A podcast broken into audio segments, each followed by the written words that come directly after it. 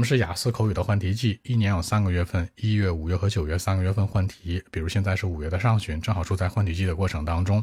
这里面大家注意啊，它针对的新题是第一和第二部分为主的。所谓的新题不是大换血那种的纯新题目，是老题加新题的比例。它的比例大概呢会在三成和七成之间，就是可能有三成是新题，七成是老题。举个例子，以第一部分为例，传统固定类的题包括什么呢？你的性别呀、职业呀、年龄啊、爱好啊这些，就喜欢干嘛不喜欢干嘛，每天都怎么样？这些不会动的，他可能问一些其他的会替换，明白吧？但是大家注意，不是说雅思考了这十多年，在大陆地区就一直是啊总有新题，不是的，可能在一到四月份里面经常高频的题目，它就不会出了，它可能出的是去年这个时候经常出的，那这就是所谓的新题了。而那种大家意义里面的大换血类的纯新题目是很少很少的，这个比例不会超过五个，基本是这样。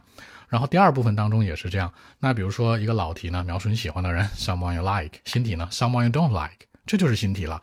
那你说 Jason 有没有那种纯新的？也有，比如说描述一个重要的邻居啊，呃，描述一个这个世界名媛呐什么的，这些也会有，但是很少。这种的比例呢，基本上是占到了五个以内。所以大家不要太害怕。第一、第二部分当中说 Jason 换题啦怎么办？全是新的？不是的，是说你只要正常去复习，它更新只是百分之三十左右。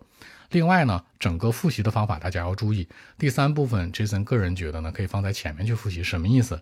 就是雅思口语考试它第三部分的提问吧，内容是不可能去呃押题或者预测的。但是呢，你可以去找到它的规律。它第三部分的提问就四种：时间、空间对比、政府解决方案、原因分析和个人意见。那它就这四种提问，它的所有提问是基于 Part Two，基于第二部分。所以说你第二部分题一换，它肯定内容也会换了。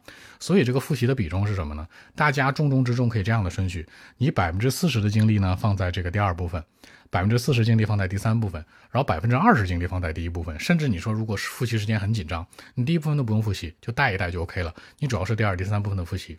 而大部分的老师或者大部分的学生都有这样的一个特征啊，哎呀，我第一、第二部分好好复习吧，对吧？都拿出来百分之五十、六十的比例，然后第三部分随便看吧，现场应答吧。错喽，你应你应该能够去现场应答的应该是第一部分，而第二、第三部分反而应该是用心去准备，因为采分点在后两部分呢。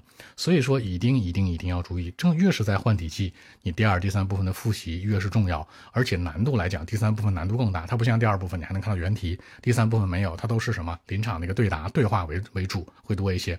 所以说，大家复习的策略一定是这样。更多问题，微信 b 一七六九三九一零七。